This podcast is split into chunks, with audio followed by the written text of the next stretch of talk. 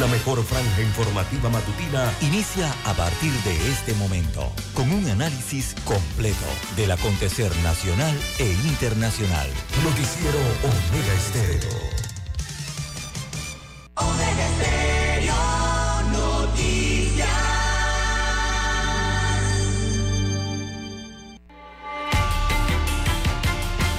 A continuación, los titulares, con los hechos que son noticias hoy.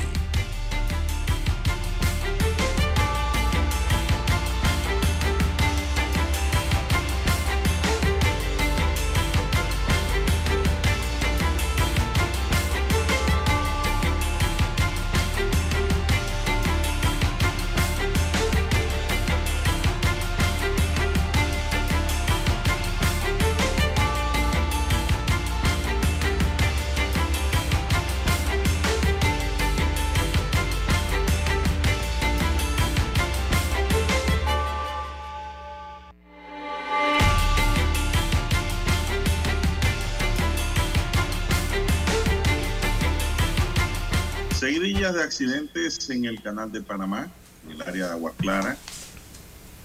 Ministerio de Salud y Caja de Seguro Social se reunirán por el brote de bacteria Echeria E. coli. Billeteros marcharán el jueves hacia la Asamblea Nacional. Hay protesta porque no saben dónde están los fondos de seguro, de seguro estudiantil. También para hoy condenan a 30 años a hombre que mató a menor de 13 años en el 2020. También, señoras y señores, abogado asesinado sufrió atentado hace un mes también, según destacan. Siguen las investigaciones por esta muerte en la provincia de Veraguas. Imputan homicidio culposo agravado a conductor que mató a madre e hija en cerca de Metromol en la vía Tocumen. También muere a golpes por riña durante sangriento amanecer en Bellavista. Un grupo de jóvenes agarraron a un muchacho a golpes y le quitaron la vida. Se investiga ahora mismo esa muerte. La ola de violencia y crímenes sigue, matan a Yogi en Mañanitas y se van caminando por una vereda como si nada hubiera ocurrido. Y como si fuera poco, un sujeto mata a su madre en Chorrera con un objeto punzocortante. Carrizo participó del sexto encuentro de la Alianza para el Desarrollo en Democracia. Más de 100 bancas fueron reparadas por reclusos del Renacer. También para hoy, señoras y señores, dentro de los acontecimientos tenemos que un turista muere tras caer su auto en un barranco a juicio por explosión en el PH Costamare. También para hoy, señoras y señores, tenemos que se calienta el caldero, Martinelli, Carrizo y Rose, los tres candidatos que lideran la encuesta. Por fuera vienen eh, los otros candidatos nuevos, tratando de cortar distancia. Defensa de Cholo Chorrillo aún no acciona ante juzgado. Y también tenemos para hoy, señoras y señores, que China espera que su economía crezca en un 5% este año. Señoras y señores, estos son solamente titulares. En breve regresaremos con los detalles de estas y otras noticias. Estos fueron nuestros titulares de hoy. En breve regresamos.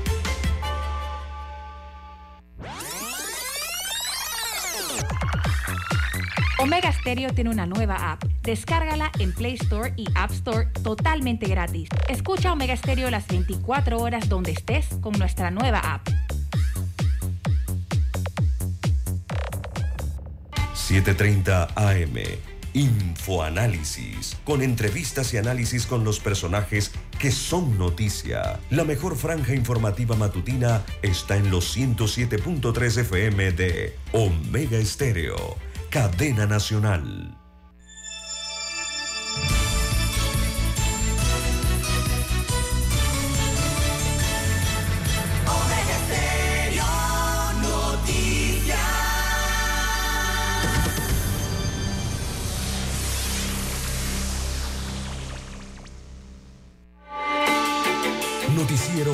Omega Estéreo.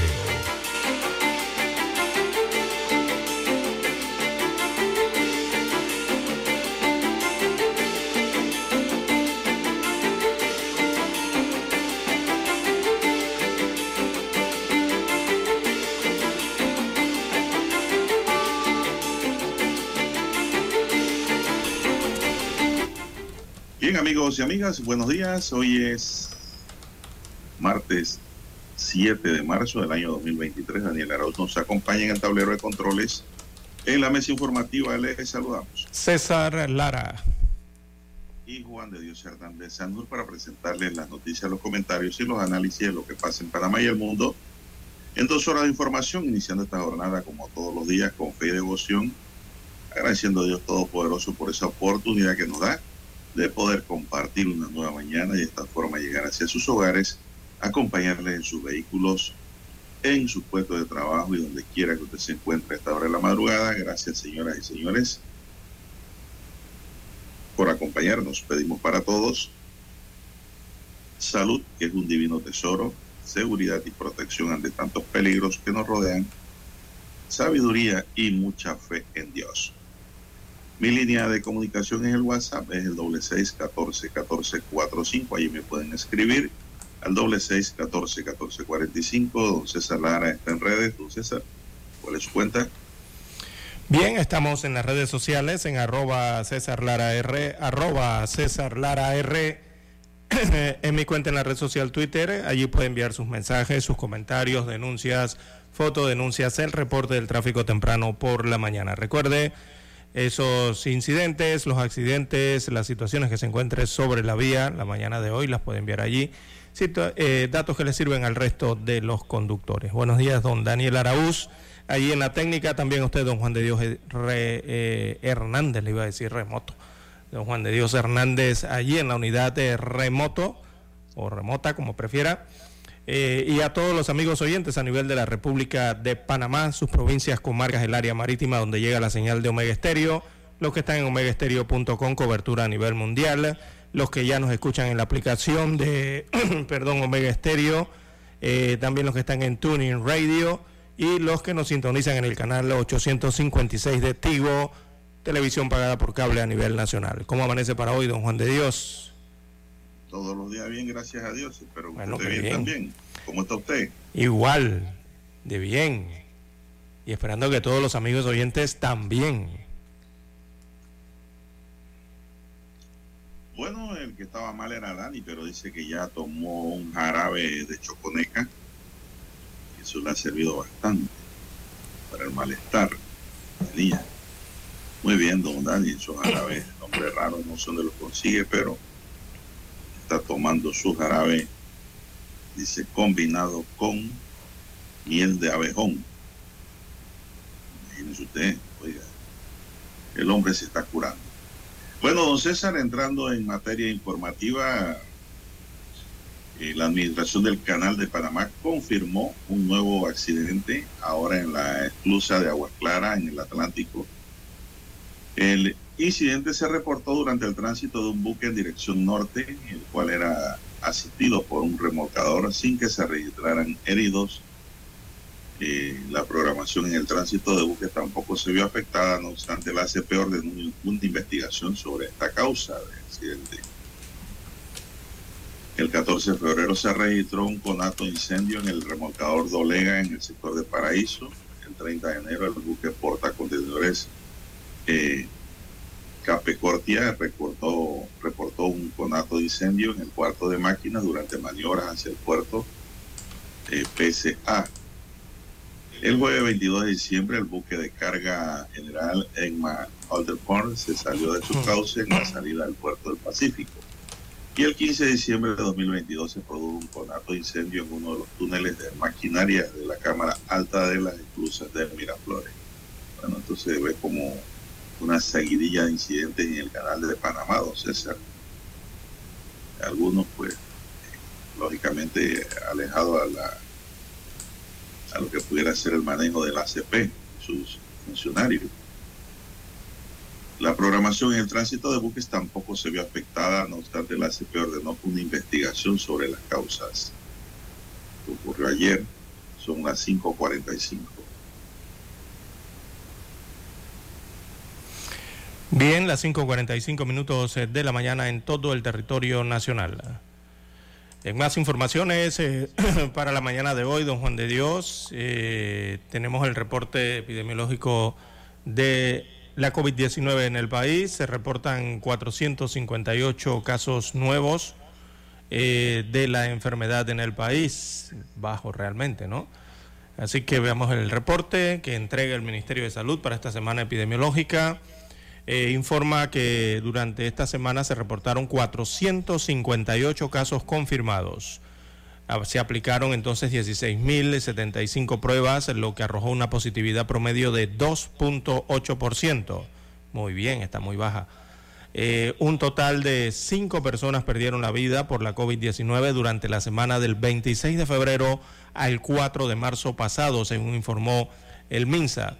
Así que a la fecha el total de casos activos suman 598, bajito también. De esta última cifra, 558 se encuentran en aislamiento domiciliario, 38 en salas de hospitales y 2 en unidades de cuidados intensivos. Así que por lo menos unas buenas cifras, eh, don Juan de Dios, de manejo de la pandemia de la COVID-19 en el país. Realmente mm, muy, muy controlada, ¿no? Con ese 2% eh, de positividad, 2. veamos el porcentaje, 2.8% de positividad para la República de Panamá. Simplemente hay que seguir cuidándose, estar pendientes ¿no? de, la situación eh, con esta y otras enfermedades y otros virus. Bueno, vamos a una pausa ya, son las 5.47 minutos. Regresamos en breve.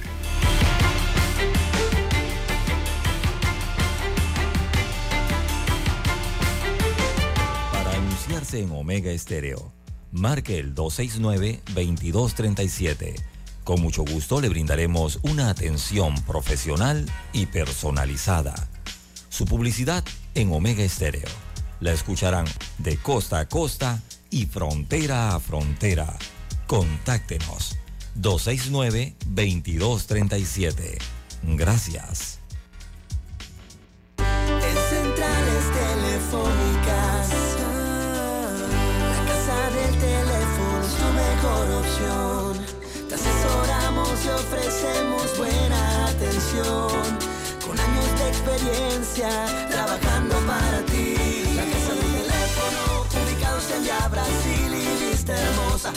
Del teléfono, líder de telecomunicaciones. La casa del teléfono, distribuidores de Panasonic. Ven a visitarnos. La casa del teléfono. 229-0465 lsdtcorp.com Distribuidor autorizado Panasonic. Omega Stereo tiene una nueva app. Descárgala en Play Store y App Store totalmente gratis. Escucha Omega Stereo las 24 horas donde estés con nuestra aplicación totalmente nueva. Noticiero Omega Estéreo. La mejor franja informativa matutina está en los 107.3 FM de Omega Estéreo. 5.30 AM. Noticiero Omega Estéreo. Presenta los hechos nacionales e internacionales más relevantes del día. 7.30 AM. Infoanálisis. Con entrevistas y análisis con los personajes que son noticia. De 8 y 30 a 9 y 30 de la mañana. Sin rodeos. Con Álvaro Alvarado. De lunes a viernes. Por Omega Estéreo.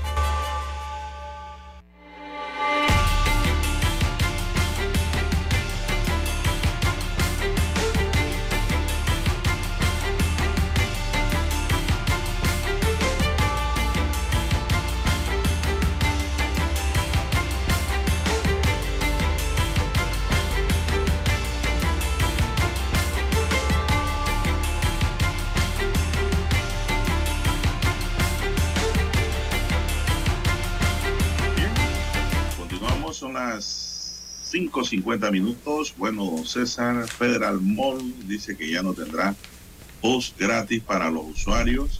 Suspende el servicio ¿Cómo? gratuito de bus del centro comercial en Chiriquí. Esta decisión fue tomada luego de una reunión que sostuvieran autoridades de la provincia con transportistas de diferentes rutas de, del lugar. La tarde de este lunes, el director de tránsito en Panamá, Carlos Ordóñez, anunció la suspensión temporal del servicio gratuito de transporte que brinda Federal Mall en la provincia de Chiriquí. La decisión fue tomada luego de una reunión que sostuvieron autoridades de la provincia con transportistas de diferentes rutas, diciendo que el transporte desde el este centro comercial que brindaba servicio en Dolega y Bugaba sea suspendido temporalmente hasta que la Procuraduría de la Administración emita respuesta a una consulta si son o no legales los permisos brindados por la autoridad de tránsito.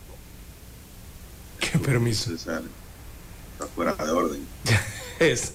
oiga, les, les quitaron el servicio gratuito a los clientes. No, hombre, no, eso, eso quiere decir que el director del tránsito se dio a las presiones de eh, quizás el grupo de transportistas o algún grupo eh, allí en, David. Eh, evidentemente, ¿no? Eso está más que claro. ¿Cómo se llama el director general del tránsito? Déjenme buscar aquí el nombre en el index. Él es de nombre Carlos Boris Ordóñez Osorio, así se llama el director de la ATTT, Carlos Boris Ordóñez Osorio. Este señor evidentemente se dio a las presiones, ¿no? Y, quizás a los chantajes del grupo de transportistas allá en la provincia de David.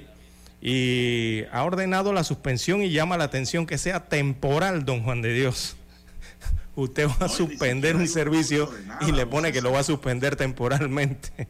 Increíble, ¿no? Ni siquiera un recurso, de nada. Exacto. de todas formas, don César, eh, son las autoridades jurisdiccionales las que suspenden. Esto lo ha hecho de manera unilateral sobre su propia ley que lo respalda. Esto no puede ser. Y hay una ley de la. Exacto, usted dio en el clavo, don Juan de Dios.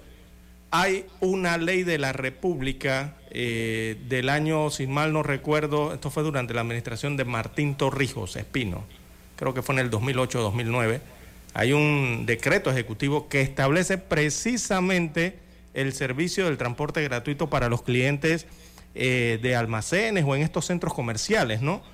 Así como hay en Federal Mall, don Juan de Dios, hay servicio de transporte gratuito en los supermercados en Las Tablas, en Chitre, en Santiago en Penonomé, Agua Dulce, Cocle, eh, Panamá Oeste, aquí en Panamá, en Colón, donde usted lo busque. En la mayoría de los centros comerciales que hay a nivel de la República de Panamá y sus provincias, hay servicio gratuito de transporte para los clientes de los comercios. Entonces, si el director del tránsito suspende y le quita este servicio a, eh, allá el mall se llama Federal Mall en David, eh, ¿qué va a hacer con el resto de los centros comerciales y los malls en Santiago, en Chitré, en Aguadulce, en Antón, en Río Hato, en Coronado, en La Chorrera, en Arraiján, aquí a todo nivel de toda el área metropolitana. ¿Qué va a hacer con el servicio de transporte eh, gratuito eh, para los clientes? ¿Los va a suspender también? Yo creo que este señor está actuando mal, de verdad, Este señor, eh, no sé ni, ni cómo llegó ahí a director de tránsito. Increíble. No, no, no, ha dado muestra de ser un buen director durante su trayectoria que ha sido, eh, diríamos nosotros, una dirección eh, fría, sin mayores consecuencias positivas. O sea, un funcionario más en una silla y ahí no pasa nada, pues. Insípida es la palabra. Una administración insípida. Eh, la decisión ha caído como un balde de agua fría a los usuarios chiricanos, quienes aseguran que son los únicos perjudicados. Las redes sociales tallaron ayer cuando se conoció la medida de suspender este servicio, asegurando que los transportistas en Chiriquí no brindan un buen servicio y de todo se quejan, solo perjudican al usuario. Algunos comentarios hacen réplicas de videos que han circulado en redes donde se muestran a transportistas haciendo regatas hablando por teléfono mientras conducen, siendo grosero con los usuarios, entre otras cosas. Parte de los mensajes en redes sociales dicen los usuarios exigen respeto. Me parece que el respeto debe ser mutuo, deben brindar un buen servicio y no tratarnos como les da la gana. A ustedes les pagamos para transportarnos y aún así dan un mal servicio y se quejan de todo. Mientras que otro cibernauta asegura que el bus gratuito del centro comercial no le hacía mal a nadie, ya que eran rutas directas al mall y lo usaba quien lo quisiera. Esta reunión se llevó a cabo en la provincia de Chiriquí, en la gobernación, con un grupo de usuarios que estaban en las afueras del edificio exigiendo que el servicio no fuera suspendido y que le dieran la oportunidad al usuario de gozar de un transporte gratuito en este centro comercial que aporta a la economía de la provincia cuando la situación no es la mejor. Es que así es, don Juan de Dios. Eh, esto realmente va a afectar. Eh, eh, el, el, que va a sufrir, no es la afectación, el que va a sufrir es el usuario y el cliente del centro comercial, en este caso, ¿no? Según leo entre líneas de algunas notas, señalan que el director de la ATTT, de apellido Ordóñez Osorio, director general, utilizó como excusa eh, que va a consultar a la Procuraduría de la Administración al respecto. Eh, don Juan de Dios, cuando el servicio eh, gratuito es completamente legal, si es que hay un decreto, el, procurador le va a decir, le va a sacar lo que yo le acabo de decir, que en la República de Panamá existen leyes, normas, un decreto, y le va a mencionar el número, el año, y le va a especificar los artículos que establecen la actividad del servicio de transporte público gratuito que se le brinda a los clientes, eh, por ejemplo, en centros comerciales o comercios. Así que eso es lo que le va a responder. Entonces, aquí está afectando, es un beneficio que le están brindando a la población, en este caso del distrito de David, ¿verdad? A los chiricanos. Eh, yo no creo que esto afecte a ninguna prestataria de Don Juan de Dios. Si el servicio gratuito está regulado por normas, y a los clientes me refiero, ¿no? Y siempre ha convivido con el resto del servicio público de transporte de, todas las circunscripciones, don Juan de Dios, en todas las provincias. ¿Usted ha escuchado alguna vez alguna problemática por esto? Yo que tengo, yo nunca he escuchado ninguna problemática al respecto. ¿Y por qué no hay problemática? Porque el servicio de transporte gratuito para clientes está regulado por ley está regulado por un decreto ejecutivo, al igual que el otro transporte, el otro transporte público, ¿no? Están ambos regulados. No, no, no, es que eso, eh, además que si el servicio es gratuito, eso no es problema de, los conductores de buses y, no es ni problema del tránsito en sí, como persona porque eso está debidamente justificado y debidamente legalizado. Sí, eh, cuando, cuando un comercio, si usted supongamos tiene un almacén o un supermercado, moverse, puede hacerlo. Sí, exacto. Usted, usted simplemente va, busca el decreto, la ley esta que establece ese servicio, allí le indica cómo hacerlo. Usted tiene que presentar un memorial, presenta las características del vehículo, las fotocopias de los avisos de operaciones y y lo que son las licencias comerciales del negocio y, la acreditación del vehículo que cumpla con registro vehicular, que cumpla con las normas básicas y ya, usted presenta eso, eh, eh, todos esos originales, la póliza de seguro eh, del vehículo, usted lo presenta al tránsito y el tránsito le autoriza el servicio gratuito a los clientes, así como se lo ha autorizado a decenas de comercios a nivel de la República, don Juan de Dios, así mismo como se lo había eh, autorizado al Federal Mall. El director de tránsito, César, pudiera estar incurriendo en un delito, que es el delito de abuso de autoridad y extralimitación de funciones, porque realmente a él nadie le ha pedido que suspenda el tema cuando él mismo dice que ha hecho una consulta. Una consulta no es un recurso legal, y es el procurador quien debe explicarle a él que es legal el servicio, que no hay ningún inconveniente. Pero como estamos entrando en momentos políticos, ya los transportistas empiezan a presionar y a chantajear a los funcionarios. y es que llama la atención eso de suspensión temporal. Este tipo de, de funcionarios de gobierno no funcionan, don César, porque no tienen el pie de plomo simplemente van al vaivén de la brisa, como la cometa en verano, así mismo, para donde sopla el viento, para allá coge el pandero. Así mismo son estos funcionarios. No, no, eso está mal. Eh. Me parece muy mal esto que ha hecho la Autoridad del Tránsito y Transporte Terrestre con los usuarios de, ese centro comercial eh, allá en David. Los comercios lo único que tienen con este servicio gratuito del transporte a sus clientes, lo único es que tienen que cumplir con las normativas. Y son normativas sencillas, don Juan de Dios. Usted agarra un vehículo, un bus, no sé, del color que usted quiera, y simplemente lo tiene que, eh, eh, eh, tiene que ponerle los logos del, del, almacén o del comercio y un letrero que diga que es servicio gratuito para sus clientes, que sea visible, ¿no? Y establecer una ruta que le aprueba, precisamente la autoridad del tránsito y transporte le aprueba la ruta, o sea, este bus circula desde, desde este comercio, toma esta ruta, esta calle, esta calle, hasta este punto y viceversa. Ya, eso es lo único que tiene que cumplir el centro comercial, más nada. O sea, es sencillo, ¿no? Bastante sencillo para brindar ese servicio de transporte público gratuito a sus clientes. La verdad, no entiendo al director general del tránsito. Bueno, complaciente con los chiricanos de David, pero está violando la ley. Bien, amigos y amigas, vamos a hacer una pausa y regresamos en breve.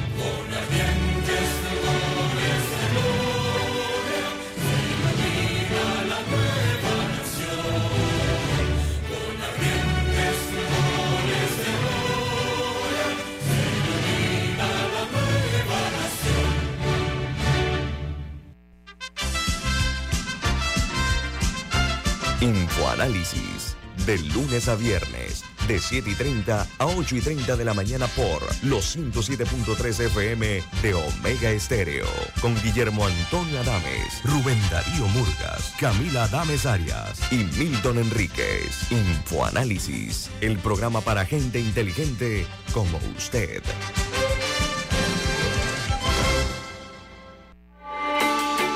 Noticiero Omega Estéreo.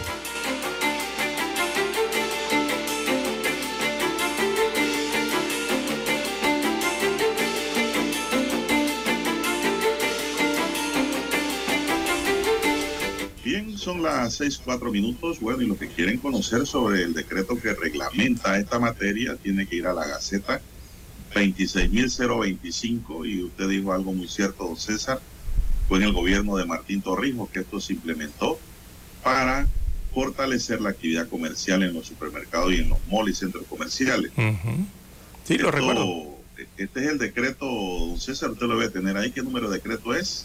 104. El de, es un decreto ejecutivo del Ministerio de Gobierno y Justicia. Es el decreto número 104 del 16 de abril del 2008. Repito, decreto ejecutivo número 104 del 16 de abril del 2008, que reglamenta la ley 42 del 22 de octubre del 2007 que reforma la Ley 14 de 1993 sobre el transporte terrestre público de pasajeros y la Ley 34 de 1999 sobre el tránsito y transporte terrestre. Ese decreto lleva la firma del, eh, en su momento del presidente Martín Torrijos Espino y decreta eh, precisamente eso, el servicio de transporte gratuito para los clientes en su artículo 1, eh, artículo 2 y artículo 3 habla de, especifica todo, ¿no? Las reglas para el transporte gratuito de clientes en la República de Panamá. Entonces, nada más le voy a leer el artículo 2 y nos vamos a otra materia para que los oyentes queden claros y el mismo director de tránsito, que parece que se le extravió este decreto. El artículo 2 dice la actividad del servicio de transporte público gratuito a los clientes se entenderá como un servicio exclusivo para los clientes de una empresa o negocio con un punto de partida desde el establecimiento comercial de la empresa o negocio y se prestará dentro de la circunscripción territorial del domicilio establecido en la licencia comercial o el aviso de operaciones según sea el caso. En caso de incumplimiento se procederá a la cancelación de la autorización otorgada. Los vehículos autorizados por la ATTT no podrán recoger pasajeros en las rutas del transporte público establecidas, don César. Yo no sé dónde está el perjuicio de los transportistas. Sí. Si la misma norma dice de, de tal a tal lugar y punto.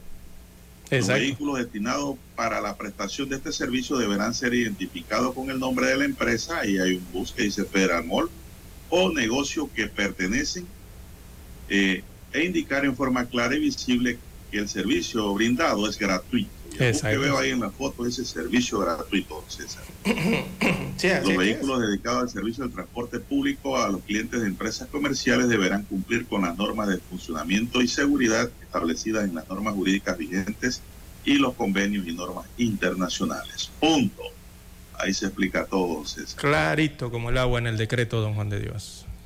Entonces, yo no sé cuál es el miedo, el temor del director de tránsito que está haciendo consulta que si es legal o ilegal. No, ya se lo resolvimos aquí. Sí, aparentemente tiene alguna presión. ahora, don César, ya, ya, ya, lleva la respuesta. Sí, no tiene que ir hasta, hasta la avenida Cuba, eh, hasta de la Procuraduría, ya que ya se la dimos ya. Con el debido respeto, ¿no? Así es. Doctor Rigoberto González, gran amigo y maestro nuestro del derecho administrativo. Sí, al parecer hay muchas presiones con este tema del transporte público eh, allá en David Chiriquí para haber tomado una decisión como esta que a todas luces es errónea. Bien, don Juan de Dios, en más temas para la mañana de hoy, 6, 9 minutos de la mañana. Mire usted. ¿Qué fue lo que ocurrió en Chorrera? No, pero, antes de irnos a Chorrera, don Juan de Dios, allá mismo en David, en la provincia de Chiriquí, eh, le tenemos otra noticia que tiene que ver con esta región. Y es que, mire usted, casualidad, ¿no? Agente de la Autoridad del Tránsito y Transporte Terrestre y transportista se van a puños en la provincia de Chiriquí. Se agarraron a guante, don Juan de Dios. En, un video que recorrió las redes sociales eh, la noche y parte de la madrugada de hoy, se ha vuelto bastante viral eh, muestra entonces cuando un agente de la Autoridad del Tránsito y Transporte Terrestre ATT y un hombre se van a golpes en un sector de la calle Tercera en David. Así que en el video se observa a un masculino, quien presuntamente es transportista, manteniendo una discusión con un agente de la ATTT. Posteriormente el transportista golpea al funcionario y este responde de allí en adelante ambos intercambian eh, puños, don Juan de Dios, puñetes se dieron allí. Así que en el video eh, también se observa a una fémina, a una mujer, quien al parecer acompañaba al hombre presunto transportista.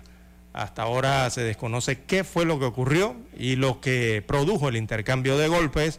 Tras el incidente, los mensajes en las redes sociales han llovido, don Juan de Dios, en su mayoría en contra de la gente de la ATTT, asegurando que son muy groseros al momento de hacer un llamado de atención. Otros eh, cibernautas eh, o en las redes sociales aseguran que los agentes que llegan a los vehículos y golpean los vidrios eh, para hacer algún llamado, eh, eso provoca malestar en la población, sobre todo en los conductores y propietarios de vehículos. Eh, hay que tener modales para eso, ¿no? Se espera que en las próximas horas las autoridades de la provincia de Chiriquí brinden más información sobre este incidente ocurrido en el distrito de David, allá en la provincia de Chiriquí, en que un agente de la Autoridad del Tránsito y Transporte Terrestre, visiblemente aquí eh, identificado, eh, se va a golpes con un supuesto transportista, transportista perdón, allá en la provincia de Chiriquí. Mire usted las situaciones hablando de transporte.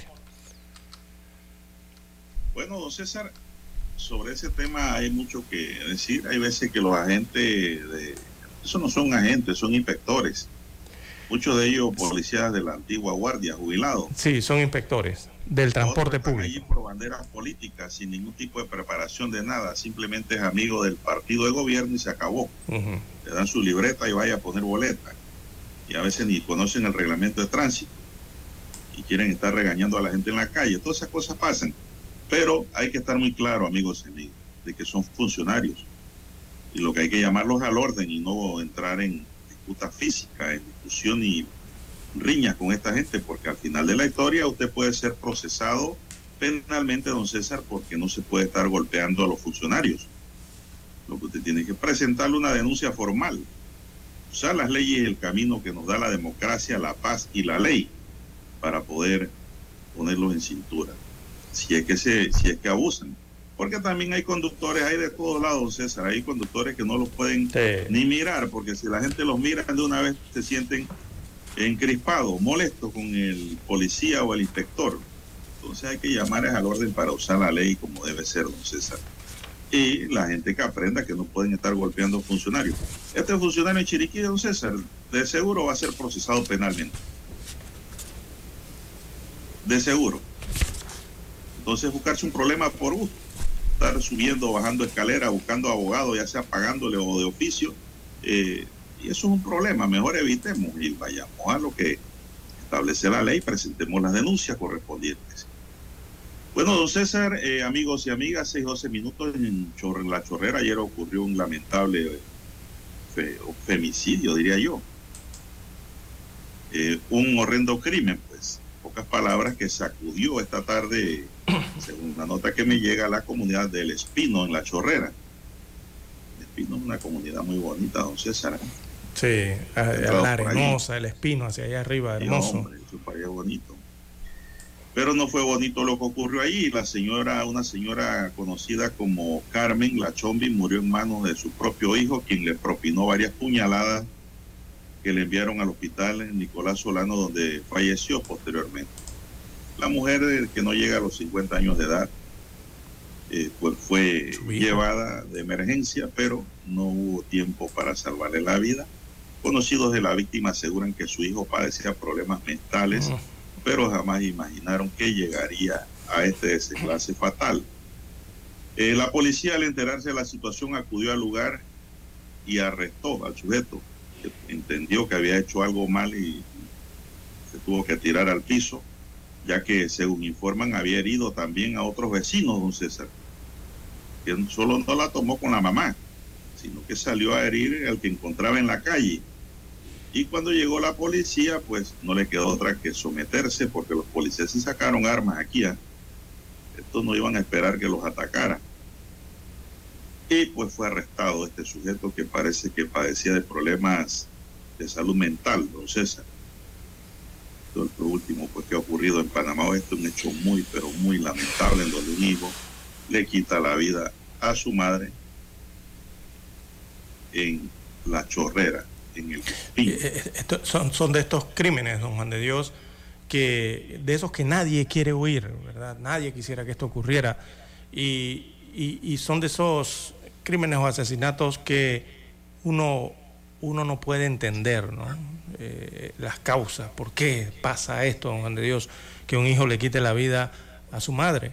Esto ocurrió entonces en la chorrera, como usted bien ha descrito, en medio de esa discusión que se tornó grave esa discusión y el hijo, bueno, lastimosamente agresivo, trató de asfixiar a su mamá, pero logró alcanzar entonces un cuchillo y lastimosamente eh, apuñala a su progenitora, ¿no? Eh, con este cuchillo logró apuñalarla en dos ocasiones en el cuello, provocando que se desangrara. Eh, una imagen muy difícil, la verdad, lo ocurrido en el distrito de La Chorrera. Es que una madre jamás va a esperar un ataque de un hijo. No, no, claro que no. Por nada. Y por más violento que sea el hijo, la madre siempre será la madre. Sí, y adicional. Ella va a esperar que el hijo la ataque de esa forma y le quite la vida, pero ha ocurrido, ¿eh? y este no es el primer caso. Sí, y adicional a lo que pasó con la mamá, don Juan de Dios, y al vecino que también resultó herido, otro tercero resultó herido, una mascota. O sea, como si fuera poco lo que ya había hecho este joven, e, este joven agarró a un perro que le ladraba y le hizo varias heridas con el mismo cuchillo para irse eh, caminando por la comunidad, ¿no? Luego fue, fue encontrado el joven. Mire usted hasta dónde llegó. El peor, problema que puede tener una comunidad es que tenga una persona con problemas de salud mental, ¿no, César? Esa gente no puede estar por la calle. Esos son más peligrosos que los mismos maleantes, don César, que roban. Hay que tenerlos en un lugar en donde en el Instituto de Salud Mental bajo tratamientos especiales. Yo recuerdo ahora que veo esta noticia una frase que nos dijo el, distinguido eh, médico eh, Alejandro Pérez, era médico del Instituto de Medicina Legal y Ciencia Forense. Él falleció ya, que esté la paz del Señor. Él nos decía cuando nos daba clase de don César eh, de psiquiatría forense, él era psiquiatra forense, que no había nada más terrible en una familia que tener una persona con problemas mentales. Y que esa era responsabilidad de la familia, esa persona. Porque esas personas generalmente son inimputables, don César. Ese es el otro problema. Es decir, viven sin ley, sin ley y sin orden por su condición mental, por su enfermedad, por su patología. Sí. Y mire. Entonces él nos, decía eso y se ve ahora con este hecho, que eso es terrible y es algo muy cierto, eso que nos dejó el doctor Alejandro Pérez. Sí, y antes de ir a la pausa, don Juan de Dios, eh, los vecinos, los testigos en la comunidad vieron a este joven cuando eh, se alejaba, ¿no? Y narraron que el joven iba por la calle de piedra de la comunidad como un enajenando, tirando cuchilladas al aire Imagínese usted en la mentalidad, la, mente ¿no? que llevaba la situación. Y por el, gobierno tiene que actuar con, estas personas dándole salud y tratamiento. Eso es lo que ellos necesitan. Así es. Vamos a la pausa. Vamos a la pausa.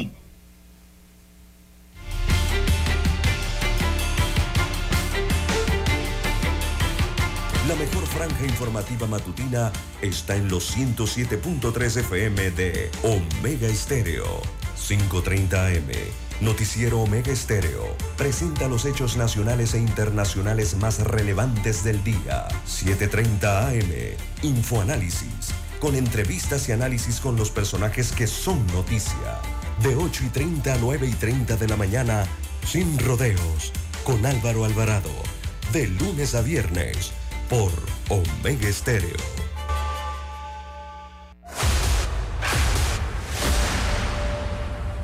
Desde los estudios de Omega Estéreo, establecemos contacto vía satélite con la voz de América. Desde Washington, presentamos el reportaje internacional.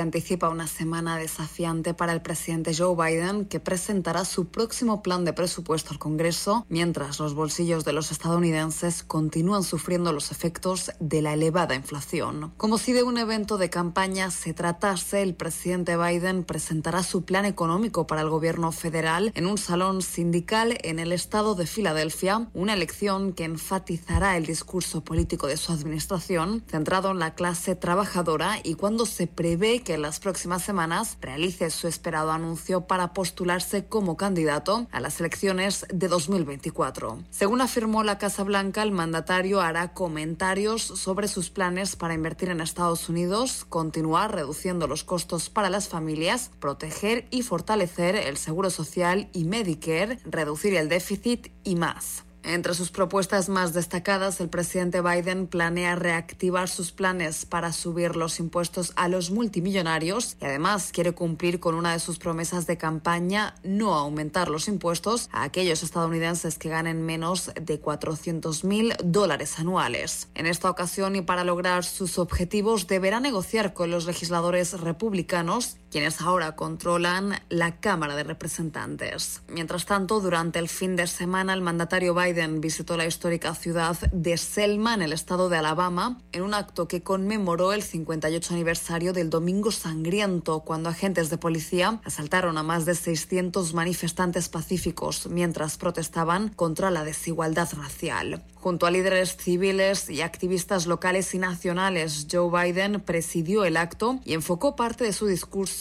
en resaltar la importancia de proteger el derecho al voto. El derecho a votar, a que se cuente tu voto, es el umbral de la democracia y la libertad. Con él todo es posible. Sin él, sin ese derecho, nada es posible. El mandatario estadounidense alertó que este derecho fundamental sigue bajo ataque y advirtió que deben permanecer vigilantes. Judith Martín Rodríguez, Voz de América. Escucharon vía satélite desde Washington el reportaje internacional. Omega Estéreo, cadena nacional. Noticiero Omega Estéreo.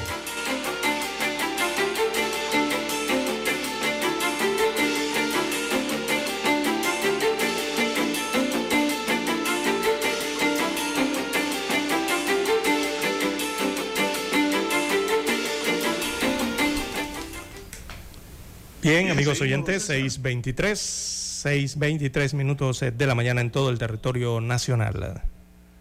Bueno, en muchos casos, me estaba recordando Dani aquí, casos terribles, ¿no? El caso Amparo Morales, ¿no? Fue uno de ellos, eh, donde esta mujer, eh, un par de muchachos medio locos, eh, la mataron y la mutilaron todo. El caso Cristalao también, que una le entregó la niña a la madre y la madre la mató. Hay de todo, Dios mío. Esto es terrible, ¿eh? César, parece mentira, pero la patología psiquiátrica eh, está por todos lados. me decía un amigo, dice, no, todo el mundo tiene algo de loco, lo que pasa es que algunos están más locos. Bueno, cada cabeza es un mundo, pero yo siento, don César, que hay, hay situaciones que empeoran la condición del victimario. Por ejemplo, dejar de recibir el tratamiento.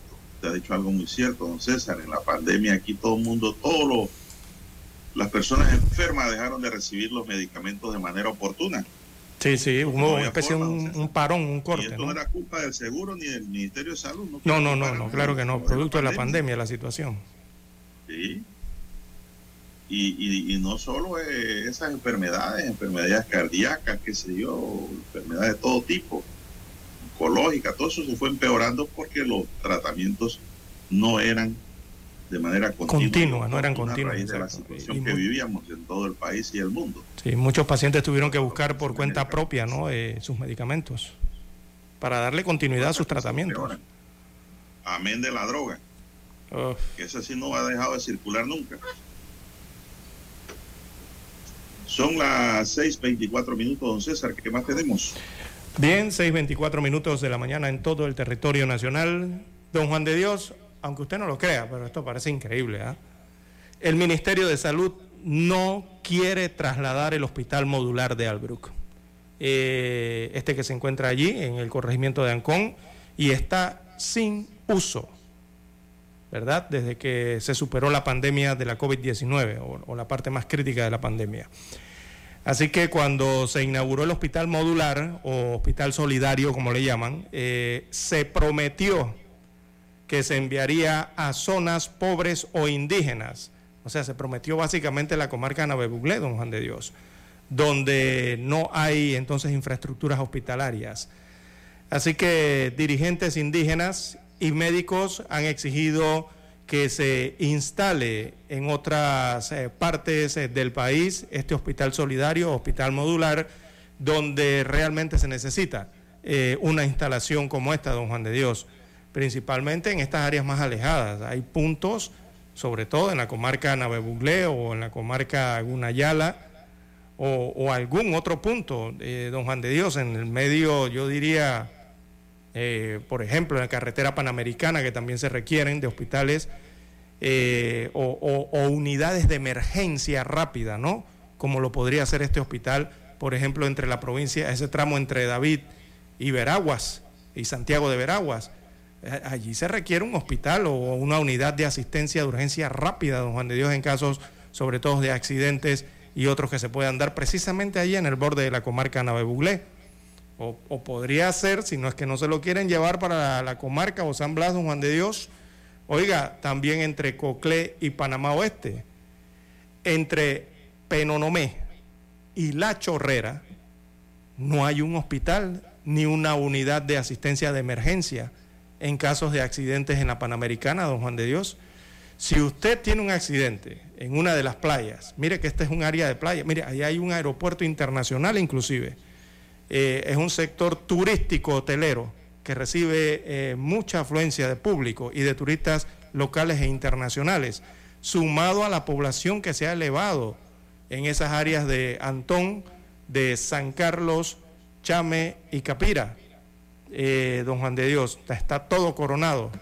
Si a usted le ocurre algo entre Río Hato, pongámoslo de Antón, pues, bueno, desde el mismo Penonomé, desde Penonomé hasta la Chorrera, donde está la otra siguiente instalación hospitalaria, eh, no hay. Y ahí hay más de 100 kilómetros, don Juan de Dios, que recorrer para buscar asistencia médica. Un hospital de estas características pudiese quedar bien también por allí. O en alguna otra área eh, de montañas, don Juan de Dios, eh, en que es tan complicada la atención médica en la República de Panamá. Yo creo que lugares hay para instalar este hospital solidario. El único problema que pasa aquí es que simplemente no lo quieren hacer. Evidentemente no quieren mudar ese hospital de allí. ¿Por qué no lo quieren mudar? Bueno, eso lo tendría que responder las autoridades de salud. Bien, tenemos a esta hora 6.28 minutos de la mañana en todo el territorio nacional. Don Daniel Araúz nos pide la pausa. Vamos a ella y retornamos.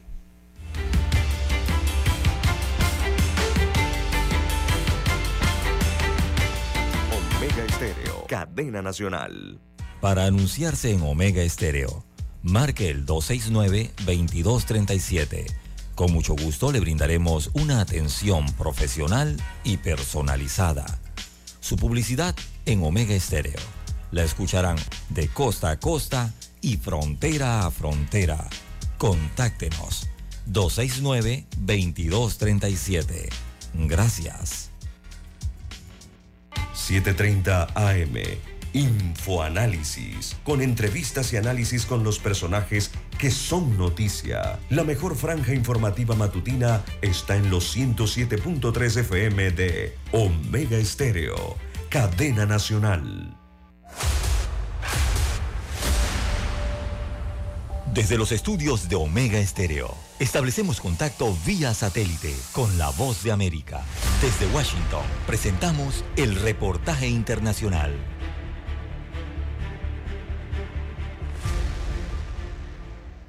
La situación de los derechos humanos en Nicaragua llegó a un punto crítico en los primeros meses de 2023, destacó la Oficina de las Naciones Unidas para los Derechos Humanos, que pidió al gobierno del presidente Daniel Ortega poner fin a las prácticas como el despojo de la nacionalidad nicaragüense a los disidentes. En un informe oral actualizado hasta diciembre presentado por la secretaria general adjunta de la ONU para los Derechos Humanos, Ilse Brands Carries, se denunció el despojo de la nacionalidad a más de 300 personas, así como la condena ilegal a más de 20 años de prisión impuesta a Monseñor Rolando Álvarez. Este es un extracto de las palabras de la secretaria general adjunta en la traducción oficial. Estas acciones y medidas arbitrarias y desproporcionadas, incluidas aquellas impuestas con carácter retroactivo, violan los compromisos internacionales de Nicaragua en materia de derechos humanos, tienen un efecto amedrentador sobre muchas y muchos nicaragüenses, tanto en el país y como en el exilio. En tanto, durante su oportunidad de réplica y desde Managua, Nicaragua, la Procuradora General del país, Wendy Morales, manifestó su total rechazo al informe presentado por el organismo internacional. Ya hemos denunciado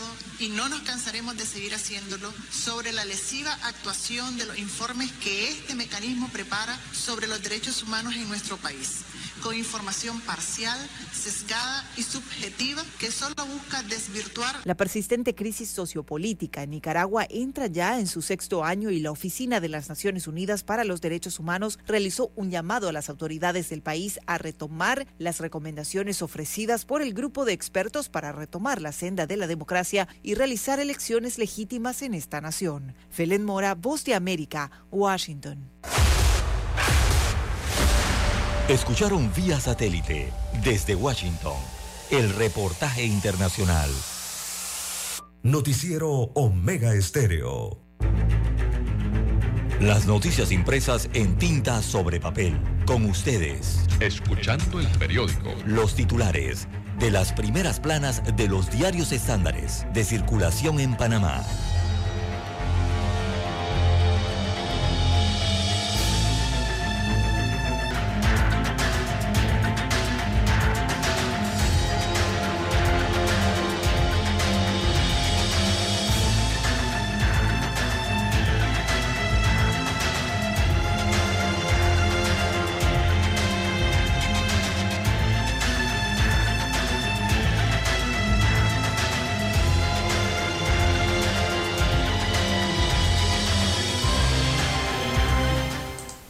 Amigos y amigas, son las 6:31 minutos. Vamos con los titulares del diario La Estrella de Panamá para hoy. Y la decana nos dice Martinelli y Carrizo a la cabeza del pulso preelectoral.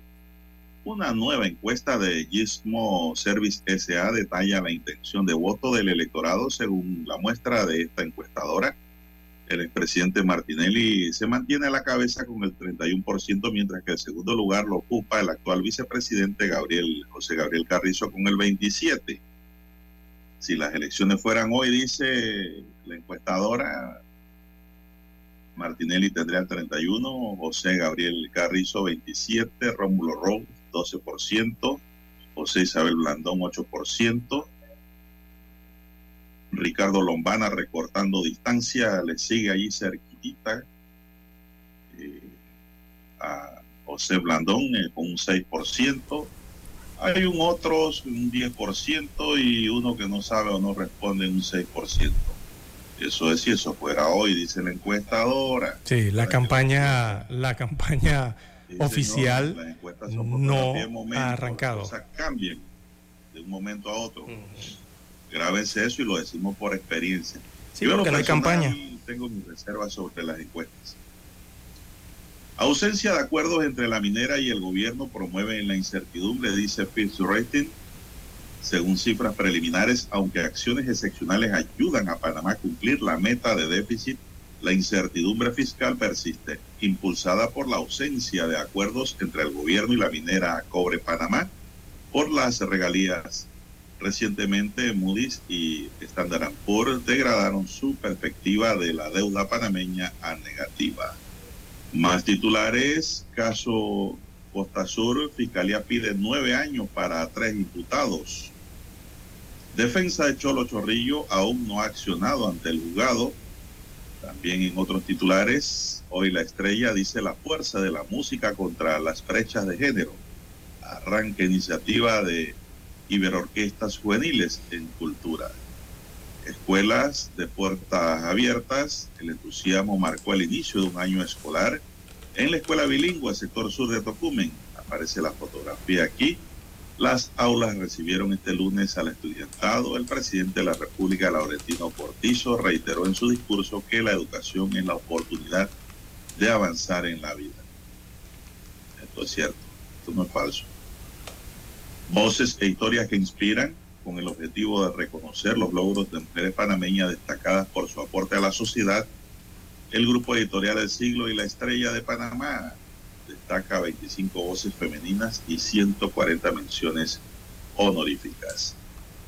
Crónica de una crisis anunciada en la Autoridad Marítima de Panamá, también en otro titular, y la Asociación de Profesores analiza el ecosistema escolar, escolar y el abandono de la infraestructura. Para Diógenes Sánchez, dirigente de la Asociación de Profesores de Panamá, la falta de inversión en el mantenimiento estructural de los planteles escolares es una constante entre los retos del Estado ante una sociedad que demanda los recursos necesarios para una enseñanza de calidad. Señoras y señores, estos son los titulares de hoy de la Estrella de Panamá y de inmediato pasamos a los titulares del diario La Prensa. Así es, don Juan de Dios. El diario La Prensa titula para este martes 7 de marzo del año 2023, cambios en la educación, tema crucial sin abordar. Otro de los temas. Bueno, se refiere al año escolar 2023 en este amplio reportaje del diario La Prensa. Destaca que el sistema educativo de Panamá requiere cambios con urgencia para lograr una educación de calidad para la población estudiantil que suma 954.231 alumnos este año escolar 2023. Así que el nuevo año lectivo arrancó este lunes, pero sin los cambios de fondo que urgen en la educación para lograr avanzar hacia la mejor calidad destaca este amplio reportaje. También para hoy, la prensa titula 76% de las empresas ejecutan planes ante incertidumbre económica.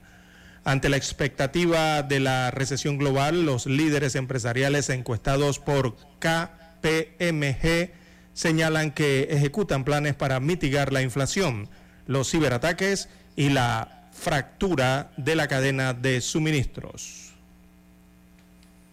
También en portada de la prensa para hoy, inseguridad en el país, hurtos y robos por doquier.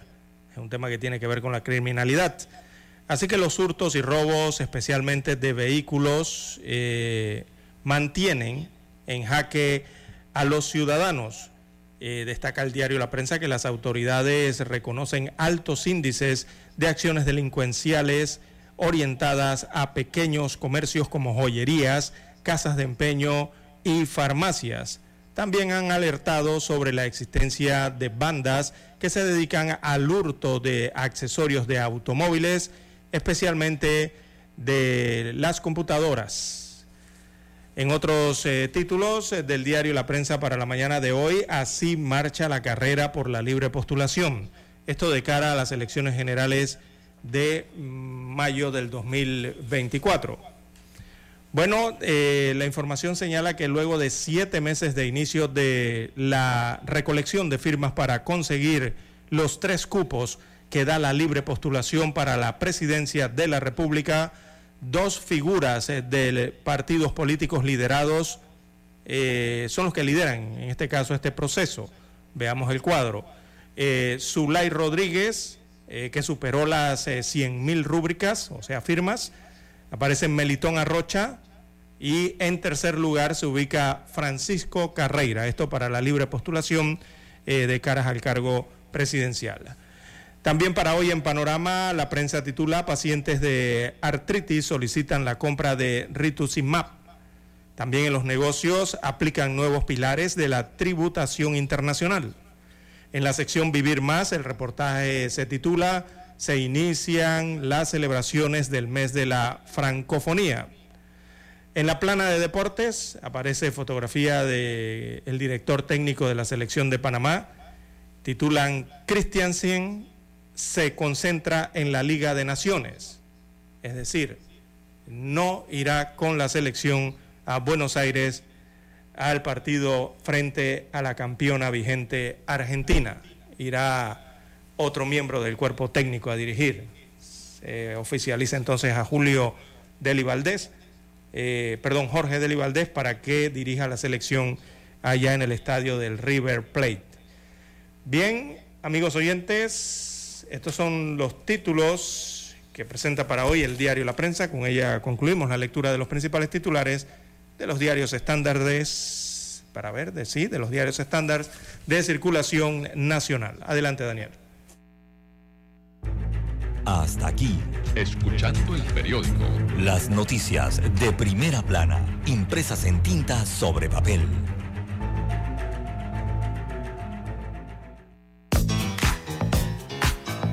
Desde el dominante Cerro Azul en los 107.3.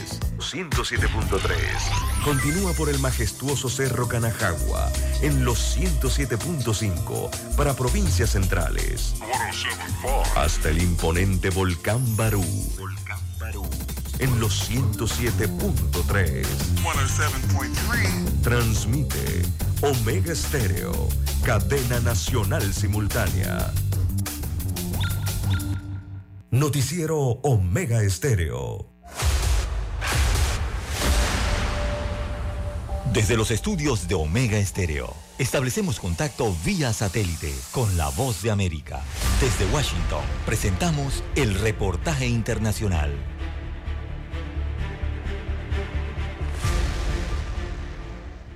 El cambio climático provocará que las tormentas consecutivas y los huracanes dobles que afectan el mismo lugar en los Estados Unidos con semanas de diferencia sean más frecuentes, según un estudio publicado recientemente por la Universidad de Princeton, cuyos científicos demostraron a través de un simulador por computadora que los fenómenos podrían ocurrir cada dos o tres años a medida que el mundo se calienta. Nin Lin, coautor del estudio y científico climático de esta universidad, explicó que residentes de estados como Luisiana ya han experimentado este fenómeno de tormentas consecutivas luego de vivir el huracán Aida y 15 días después enfrentarse a un debilitado Nicolás que logró acercarse lo suficiente para ocasionar problemas. El científico añadió textualmente que Florida en 2014 tuvo cuatro huracanes en seis semanas, lo que llevó a la Administración Atmosférica Oceánica Nacional a tomar nota de un nuevo apodo para el estado del sol, el estado de las casas reforzadas con madera, encontramos una tendencia. Estas cosas están pasando, están sucediendo, refirió. El equipo de Lin analizó nueve áreas propensas a tormentas en Estados Unidos y encontró un aumento en los peligros de tormentas en siete de ellas desde 1949. Según los datos, solo Charleston, Carolina del Sur, Pensacola y Florida no vieron un aumento de los peligros. Luego el equipo analizó lo que sucedería en el futuro analizando el peor de los casos de aumento de las emisiones de dióxido de carbono y un escenario más moderado en línea con los esfuerzos actuales en todo el mundo para reducir los gases de efecto invernadero. En ambas situaciones, la frecuencia de tormentas consecutivas aumentó dramáticamente con respecto a las expectativas actuales y la razón no son los caminos de tormenta, sino el cambio climático, como predicen numerosos estudios junto con el aumento del nivel del mar. Sin embargo, los estudios están divididos sobre si el cambio climático significa más o menos tormentas en general, pero los expertos señalan que solo la naturaleza, el cambio climático y los gases de efecto invernadero determinarán en qué medida aumentará la probabilidad de que las tormentas consecutivas golpeen aproximadamente la misma área. Sala de redacción, Voz de América. Escucharon vía satélite desde Washington el reportaje internacional. Problemas de tierra, reclamos por accidentes, despidos injustificados, reclamos de herencias, sucesiones, daños y perjuicios. Todo problema legal civil, penal y laboral, consulte al 6614-1445. Licenciado Juan de Dios Hernández le atiende.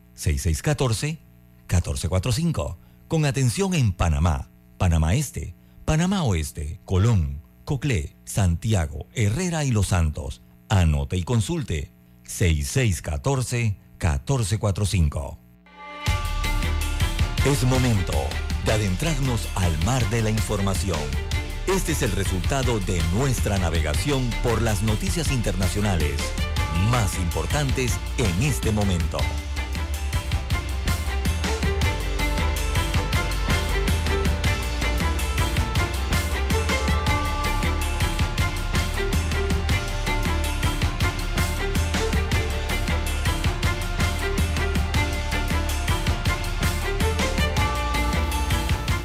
Dando una ronda internacional de noticias, tenemos que durante las últimas semanas las altas temperaturas han batido récord. Es posible que muchos se hayan despedido ya del invierno y hayan dado paso a la primavera, pero no te acostumbres demasiado a condiciones más cálidas. Podría llegar un gran cambio en las temperaturas la semana que viene y no será sutil. El Centro de Predicción del Clima prevé temperaturas por debajo del promedio en gran parte del país a partir de este fin de semana y durante gran parte de la semana que viene y posiblemente más adelante, dice CNN. La ola de frío podría llevar nieve hasta el sur de los Apalaches la próxima semana y hasta el Atlántico Medio. Incluso podría nevar en la ciudad de Washington, donde ya están floreciendo algunos cerezos. Las zonas que han registrado poca o ninguna caída de nieve este invierno podrían compensar parte del déficit durante el último suspiro del invierno. Es posible que caiga algo de nieve.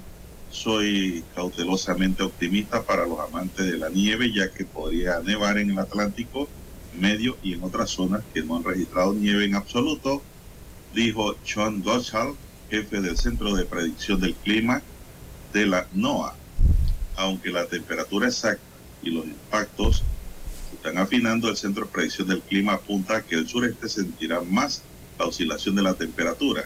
Se espera que las temperaturas se sitúen entre 8 grados centígrados por, centígrados por debajo de lo normal, después de que en febrero se registraran temperaturas entre 8 y 13 grados centígrados por encima de lo normal, según pues se desprende eh, de un informe dado por CNN esta madrugada. Así es, don Juan de Dios, vaya, vaya, vaya preparando la maleta para ir de vacaciones en primavera en el cono norte.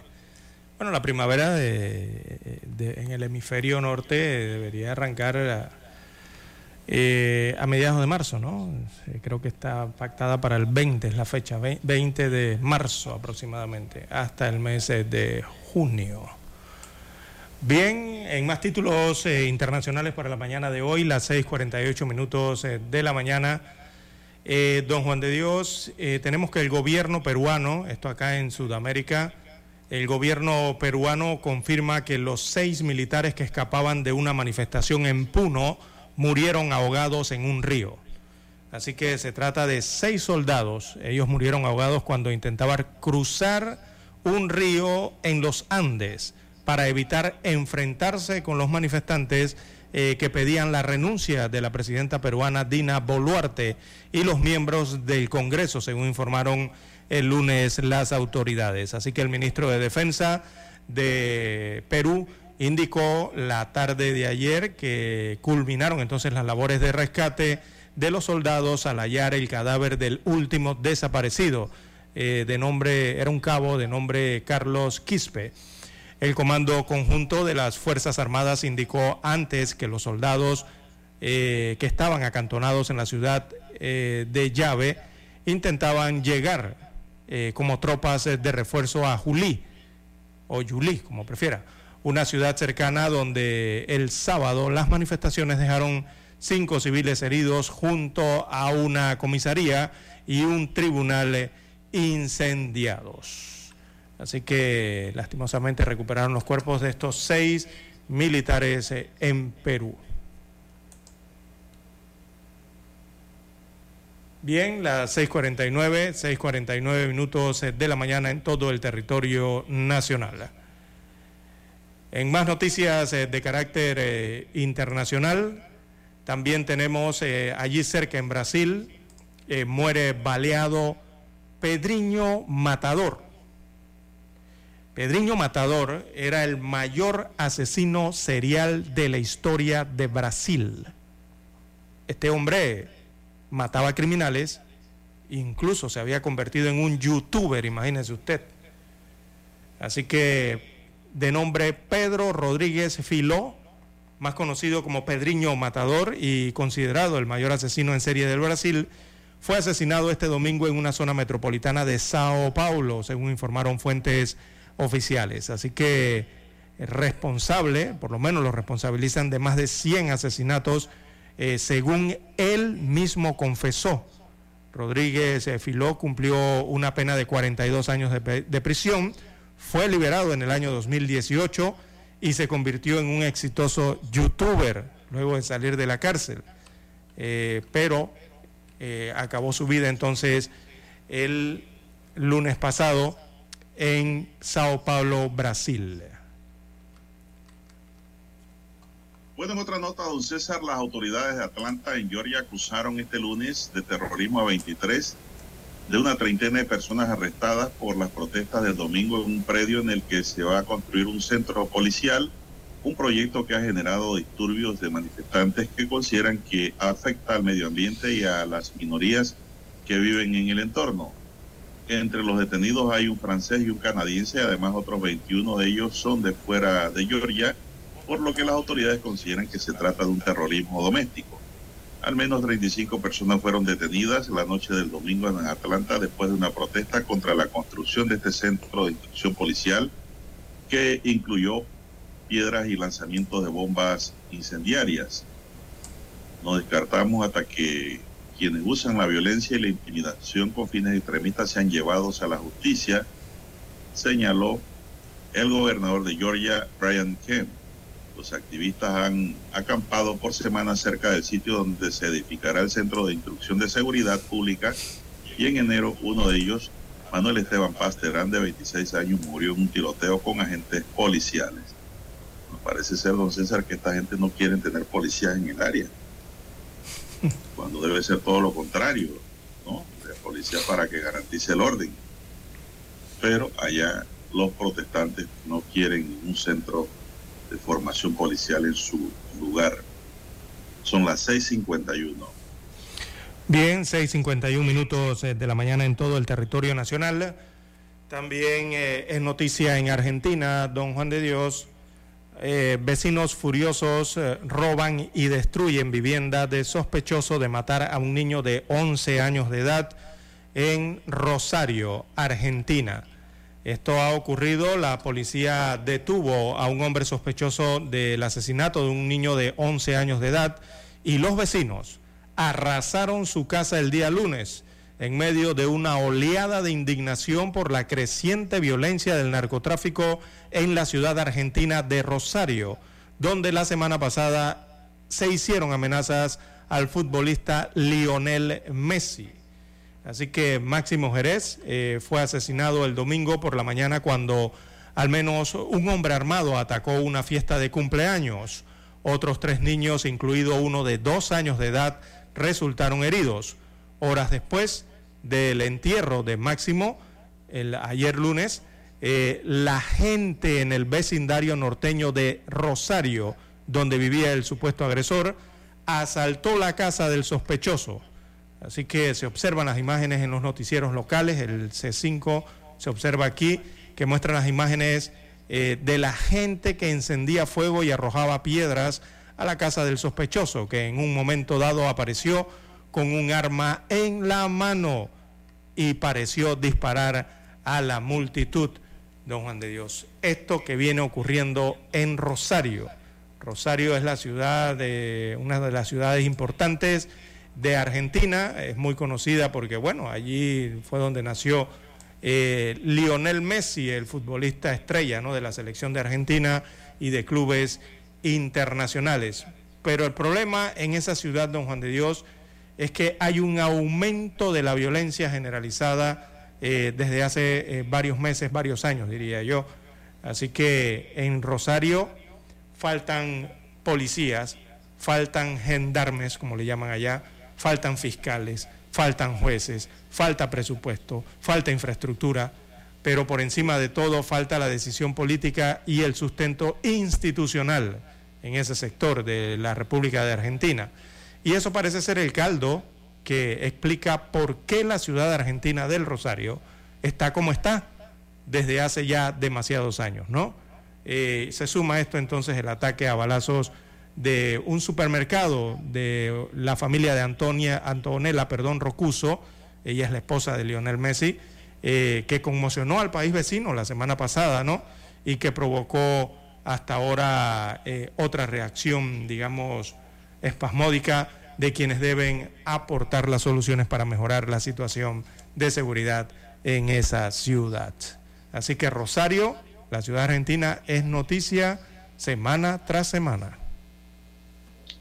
Bueno, don César, y retornando al plano nacional, un grupo de billeteros marcharán el próximo jueves desde la Dirección General de Ingresos en Avenida Balboa hasta la Asamblea Nacional para manifestar su rechazo contra la introducción de dos juegos de azar denominados Loto y Pega 3. Un grupo de billeteros que no están de acuerdo, el representante de los billeteros, Fernando González, explicó que serán recibidos por algunos diputados que han manifestado apoyo a los billeteros que por años vienen vendiendo los chances y billetes de la Lotería Nacional. González manifestó que hay muchos aspectos de este contrato otorgado a la empresa Scientific Game International Inc. que deben ser explicados y que al final provocarán una merma en la venta de los productos oficiales de la lotería. Afirmó que los billeteros de la Lotería Nacional apoyan el proceso de modernización integral y adecuación de la institución. Sin embargo, no deseamos que con la excusa de nuevos juegos de azar vayan poco a poco a desaparecer a la lotería tradicional cuyos dineros son revertidos en obras de beneficencia para el pueblo, don César. ¿Qué le parece? Siempre el mismo argumento, ¿no? No cambian el argumento. Eh, los billeteros, eh, lo mismo situación que ocurre, ¿no? Pero en la práctica, don Juan de Dios, eh, bueno, la situación de la venta y chances de billete no se torna de la mejor manera, ¿no? vemos los sobreprecios de los costos oficiales de los productos de la Lotería Nacional de Beneficencia, eh, y lo que llamamos aquí en Panamá casarlos, ¿no? Con otro tipo de productos eh, que son ilegales, que no son oficiales. Recordemos que estamos hablando de una institución eh, del Estado. Entonces, aquí hay muchas situaciones ilegales que se combinan con esos productos oficiales de la Lotería Nacional de Beneficencia, por una parte, ¿no? Y lo de los nuevos juegos eh, que implementa la lotería, bueno, la lotería está en la potestad de hacerlo, don Juan de Dios. Eh, no siempre se va a quedar la lotería de sacar bolitas de un ánfora. Eh, se ha modernizado, el mundo se ha globalizado, se ha modernizado, la tecnología ha llegado, don Juan de Dios, y los juegos de azar tampoco escapan de ella. Bueno, así es, don César, y cada día son más los chances y billetes que se quedan por los sobreprecios. Y se preguntan, pero ¿por qué la gente no quiere jugar? Bueno, porque le quieren quitar 25 centavos a cada ciudadano. Es un robo. Cada billete que le venden. Usted sabe que en los semáforos yo pregunto, ¿y cuánto vale el billete? Me dicen 1.25. Digo, ¿y por qué? No, porque yo me estoy ganando un cuarita. Digo, ¿y por qué no le paga a usted el dueño de la tabla? Porque él está ganando está alterando el precio, le dije. No, gracias, no me venda nada. Eh. así, y así debe actuar todos los panameños. yo ofrezco 75 centavos, don Juan de Dios. ¿Usted cuánto ofrece? Uno, ¿Le piden 1.25? Bueno, a mí cuando me dicen 1.25 en los semáforos, eh, yo le digo al que me está vendiendo el billete que oficialmente cuesta un dólar por disposición gubernamental y por ley, cuesta un balboa. Eh, yo le digo, bueno, yo te lo compro en 75 centésimos. Así les respondo a todos los que quieran vender esos productos con sobreprecio, porque si el sobreprecio lo pone otra persona, entonces yo pongo mi precio y mi precio es 75 centésimos. Es buena la respuesta, me gustó. Mire, la voy a implementar. Cuando pregunte cuánto vale ese billete, 1.25, digo, no, yo lo pago a 75 centavos. Exacto. Porque el precio oficial marcado es un balboa. Están abusando. Exacto si, si abusas y, y, rayas, y rayas, no sé si casi en, no podría ser estafa, eh, casi en el fraude, don Juan de Dios, rayando por allí, eh, eso es un tremendo abuso, don Juan de Dios. Y más cuando el producto de la Lotería Nacional de Beneficencia está marcado con un precio fijo. Entonces tú no puedes modificar eso. Ningún vendedor debe modificar eso. no hay autoridad, César, no hay autoridad en la lotería que mande. No hay autoridad que se acerque a las provincias centrales, Chiriquí, donde he visto eso. a 1.25. 1.50 lo he visto, don Juan de Dios. Pero como Por Bocas del Toro. es producto de primera necesidad tampoco, bueno, mejor no compro nada y les digo que no les compro y se acabó. No entro en dilemas, ni discusiones, ni adversidades es. con el vendedor. Siga adelante y que le vaya bien, pero las autoridades de la lotería deben actuar cuando ahí ven esos sobreprecios en la calle. Porque son los mismos dueños y familiares de las tablas que lo venden a 1.25. Sí. Entonces, son ellos mismos. Es un cuento lo demás. No, y si usted se pone a multiplicar, don Juan de Dios, esos 25 centavos, antes de ir al, ya tenemos la señal, si usted multiplica esos 25 centavos de sobreprecio por la cantidad, don Juan de Dios, de tiras que tiene una tabla, usted se dará cuenta que al mes esos 25 centavos generan hasta más de 800 dólares fuera de lo que ya le paga la lotería por esa tabla. O sea, fuera del- de lo que paga la lotería y el costo de la tabla, por fuera, con esos 25 centavos, eh, centésimos, perdón, de sobrecosto que le ponen a esos productos, se generan hasta 800 dólares mensuales adicionales. Entonces, ¿a ¿cómo le llamamos a eso, don Juan de Dios? Cuando el producto tiene un precio fijado oficial. ¿Se da cuenta? Por eso es que nadie respalda a los billeteros. Los- por eso es que los compradores de ese producto no respaldan a los billeteros. Bien, Bueno, hay que hacer a la pausa. Y regresamos con más.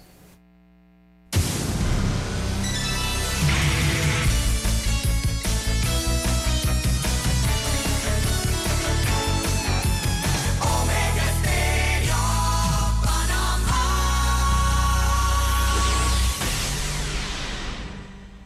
El satélite indica que es momento de nuestra conexión. Desde Washington vía satélite y para Omega Estéreo de Panamá, buenos días América. Buenos días, América. Vía satélite. Desde Washington.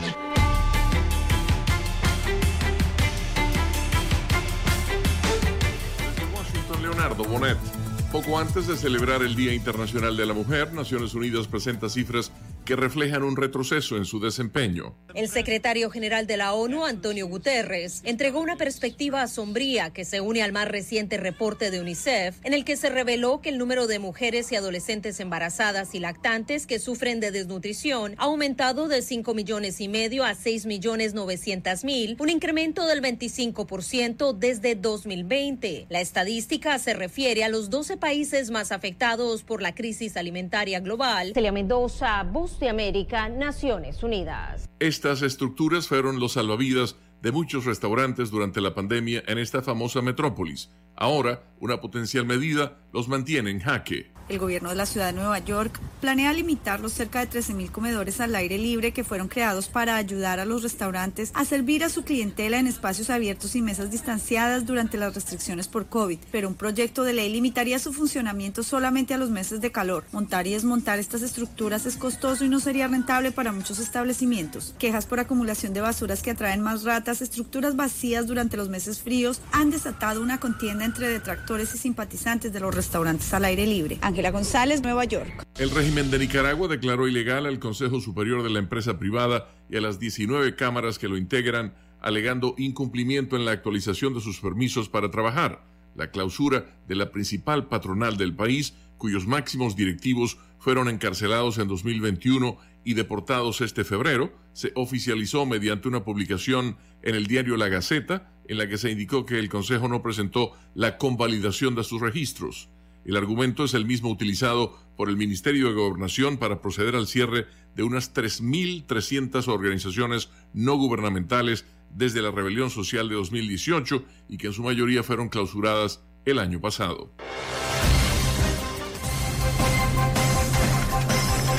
En México, las autoridades buscan a cuatro ciudadanos estadounidenses reportados por el FBI como secuestrados en la ciudad fronteriza de Matamoros, la zona más oriental de la frontera entre ambos países, después de que hombres armados abrieran fuego contra el vehículo en el que viajaban. En los últimos días, varios ciudadanos expresaron preocupación a través de los medios de comunicación y en las redes sociales, denunciando algunas restricciones en los bancos, empresas de giro y casas de cambio para realizar transacciones en dólares. La Voz de América pudo corroborar que en varias entidades bancarias se limitó la venta, retiros y otras operaciones en la divisa estadounidense, sobre todo cuando se trata de cantidades superiores a los 5 mil dólares. Una joven profesional que prefirió mantener su nombre en reserva compartió su testimonio. Yo fui al banco, quería realizar ese retiro y la cajera me dice, no le podemos dar en dólares, no estamos autorizados por instrucciones de arriba, no tenemos dólares, le puedo depositar en bolivianos. Y había una fila fatal en todos los bancos. La inusual demanda de dólares, según dijo el viceministro de Presupuesto y Contabilidad Fiscal, Zenon Mamani, se debe a la especulación y comentarios infundados. El 99% de los créditos se prestan en moneda nacional y el 86% de los ahorros están en moneda nacional. Por tanto, es una serie de especulaciones. Pero, ¿qué generó esta dinámica en el mercado interno del país? El economista y exdirector del Banco Central de Bolivia, José Gabriel Espinosa, se refirió a dos factores, el agotamiento de las reservas internacionales y algunas medidas gubernamentales que no han tenido el impacto esperado. Mientras los flujos de ingresos para las reservas iban cayendo, los egresos iban subiendo y para compensar esta brecha, el Banco Central tuvo que hacer uso de las reservas internacionales en divisas. Se encontró un límite que parece ser el límite psicológico de la población y por lo tanto ahí empieza a haber una preocupación sobre la disponibilidad en el mercado. Otro aspecto que analistas y ciudadanos critican es la falta de información oportuna de parte de las autoridades, como dijo el economista José Gabriel Espinosa está exacerbado por una falta de transparencia en la publicación de información. Muchos de los indicadores que usualmente el Banco Central o el Ministerio de Economía solían publicar de manera semanal, quincenal o mensual tienen serios retrasos. La Autoridad de Supervisión del Sistema Financiero indicó que no instruyó ninguna medida para que las entidades financieras realicen restricciones a la venta de los dólares y resaltó que los bancos no tienen esa competencia. Fabiola Chambi, Voz de América, Bolivia. Desde Washington vía satélite y para Omega Estéreo de Panamá hemos presentado Buenos Días América. Buenos Días América vía satélite desde Washington. Noticiero Omega Estéreo.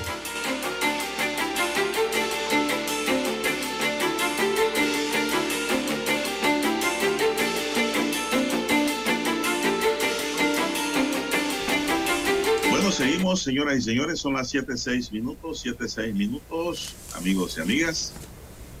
El abogado César Fábrega Rodríguez, asesinado a tiros en un ataque en la iglesia San Juan de Dios en la provincia de Veraguas, ya había sido víctima de un ataque, destaca hoy el diario Crítica. El tabloide dice que este era el segundo atentado que recibía Fábrega Rodríguez luego de que en febrero sujetos desconocidos le dispararon varias veces al vehículo que conducía, hiriendo a su acompañante en una de sus piernas. Fábrega Rodríguez era conocido en la región de Veragua como eh, por su trabajo como abogado y había representado anteriormente a una persona detenida por narcotráfico durante la operación Fortaleza. Según el subcomisionado Marco Roger, jefe de la zona policial de Veraguas, todo apunta a que se trata de un ajuste de cuentas o de un hecho de homicidio por encargo. Roger dijo que el abogado informó de un atentado por parte de una banda criminal por la cual él ya había tenido algún tipo de función como profesional del derecho. Es decir, él había hecho algún tipo de trabajo. Fábrega Rodríguez fue asesinado la noche del domingo cuando se encontraba en compañía de su familia en la iglesia San Juan Evangelista, dice aquí, donde se llevaba a cabo una misa. Testigos afirman que el abogado parecía inquieto en la iglesia momentos antes del ataque y que salió a verificar su vehículo, un Mitsubishi L200, cuando fue interceptado por un sujeto que le disparó varias veces delante de todos los presentes. El abogado fue llevado al hospital Luis Chicho Fábrega, donde dictaminaron su muerte por más de cuatro impactos de bala. La policía inició la investigación para esclarecer los hechos y encontraron y poder encontrar, perdón, al responsable del asesinato del abogado panameño. Con el crimen de Fábrega suman tres los homicidios registrados en Veragua en lo que va desde año 2023. Entonces, así es lo que narra la crónica que hoy aparece sobre esta muerte en la provincia de Veragua. Bueno, una lástima. Bien, las 7.9, 7.9 minutos eh, de la mañana en todo el territorio nacional. Bueno, nos dicen Oiga, aquí. una riña tumultuaria, Sí, en Bellavista. la violencia. ¿Qué está ocurriendo? Antonio Javier Batista Mena murió por los golpes recibidos producto de una riña tumultuaria ocurrida en Bellavista. El hombre fue trasladado al hospital, sin embargo los médicos no pudieron salvar la vida y pocos minutos de su ingreso fue declarado muerto. Imágenes de video muestran que un grupo de 15 hombres peleando en la parte exterior de la estación del metro de la vía argentina. Sin embargo, la discusión habría iniciado en la parte exterior de un hotel del corregimiento.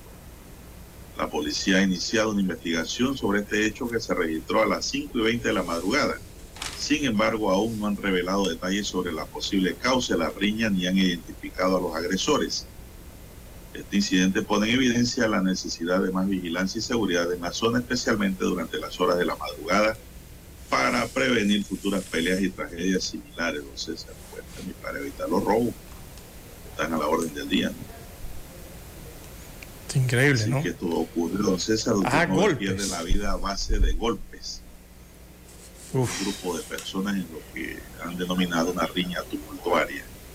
Bueno, esto va a dejar de ser riña tumultuaria una vez identifiquen, don César, quienes participaron realmente en la golpiza.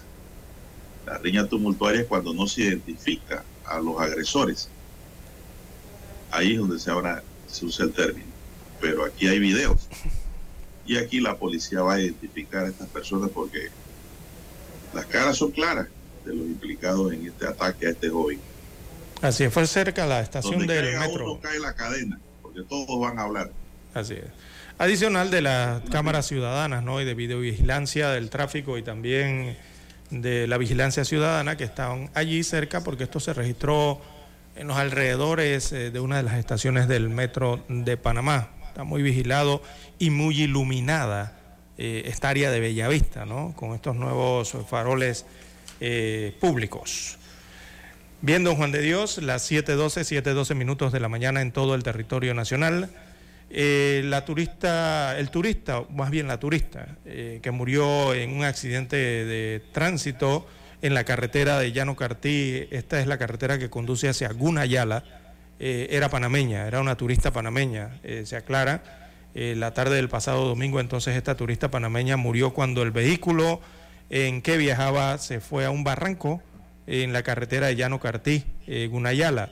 El vehículo pick-up se precipitó a una altura de 35 metros, según los datos. De acuerdo a los primeros reportes, en el automóvil eh, viajaban cinco turistas eh, panameños, todos eran de nacionalidad panameña, y se dirigían a la ciudad de Panamá. Venían de vuelta, ¿no? De- del área de Gunayala y ocurrió este, lastimoso, eh, este lamentable accidente.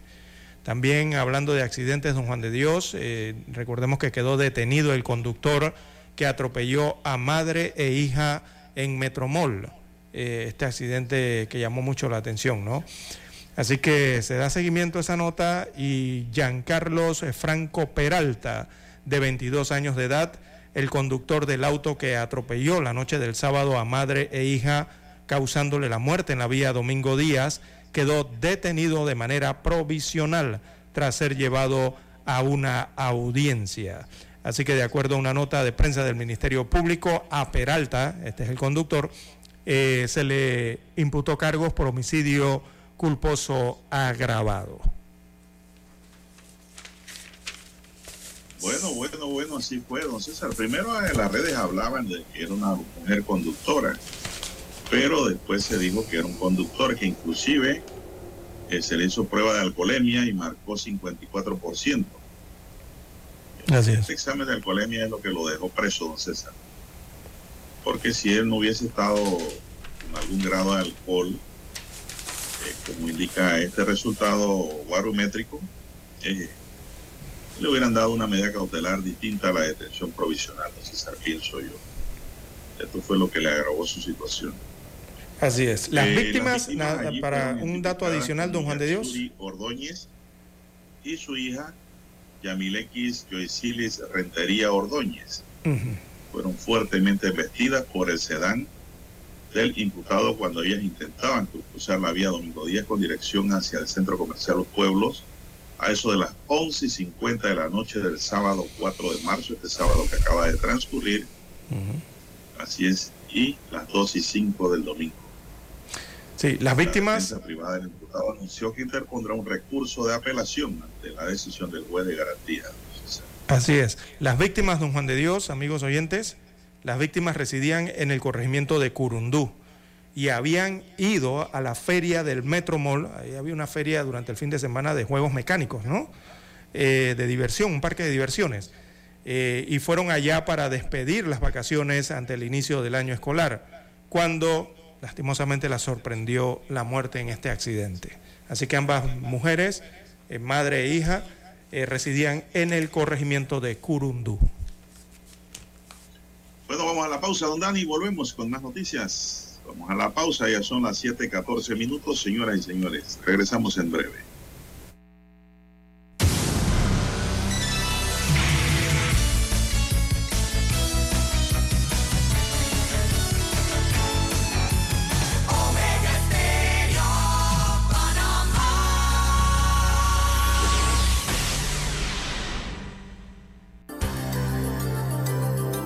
A esta hora establecemos contacto vía satélite desde Washington.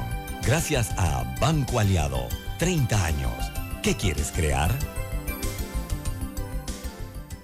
El gobierno del presidente Joe Biden notificó al Congreso su intención de proveer cientos de misiles y equipos relacionados en el marco de una venta de armas propuesta por 619 millones de dólares para los aviones de combate taiwaneses F-16. La medida es una violación de la soberanía china, dijo el portavoz del Ministerio de Relaciones Exteriores, Man Ning, y añadió, Estados Unidos afirma respetar la soberanía territorial pero ha caminado al límite, exageró los límites y violó su compromiso con el problema de Taiwán e incluso llegaron armas avanzadas a la región china de Taiwán. Las ventas militares en el extranjero suelen ser de estado a estado, pero la administración dice que la propuesta, que probablemente sea aprobada por el Congreso con apoyo bipartidista, es consistente con la ley de relaciones con Taiwán, que permite a Washington venderle armas para mantener suficiente autodefensa contra China. Beijing considera a la isla autónoma como una provincia separatista el grupo de cabildeo comercial Consejo de Negocios Estados Unidos-Taiwán dice que la administración está tratando de acumular reservas de municiones en caso de un bloqueo chino de la isla. Rupert Hammond Chambers, presidente del Consejo, destacó. Taiwán tiene que ser abastecido por aire o por mar, y si está interrumpido el acceso por aire y mar, es problemático proporcionar municiones, así que tenemos que preposicionar todo lo que podamos en la isla. La administración niega que la venta ejerza más presión sobre la industria de defensa de Estados Unidos, que lucha por el suministro de municiones a Ucrania mientras se defiende de la agresión de Rusia. La venta propuesta inflama aún más las tensiones con Beijing en medio de los temores occidentales de que China esté considerando proporcionar armas para ayudar a la guerra de Rusia en Ucrania y los crecientes lazos entre Moscú y Beijing. Yoconda Tapia, Voz de América, Washington. Banco Aliado, cumpliendo 30 años en el mercado, te invita a generar hasta el 3% con su cuenta Más Plus. Banco Aliado, 30 años. ¿Qué quieres crear? El reportaje internacional llegó a ustedes gracias a Banco Aliado. 30 años. ¿Qué quieres crear? Omega Estéreo. 24 horas en FM Estéreo. Problemas de tierra. Reclamos por accidentes. Despidos injustificados. Reclamos de herencias. Sucesiones. Daños y perjuicios. Todo problema legal civil, penal y laboral. Consulte al 6614-1445. Licenciado Juan de Dios Hernández le atiende. 6614-1445. Con atención en Panamá, Panamá Este, Panamá Oeste, Colón, Coclé, Santiago, Herrera y Los Santos. Anote y consulte. 6614-1445. Noticiero Omega Estéreo.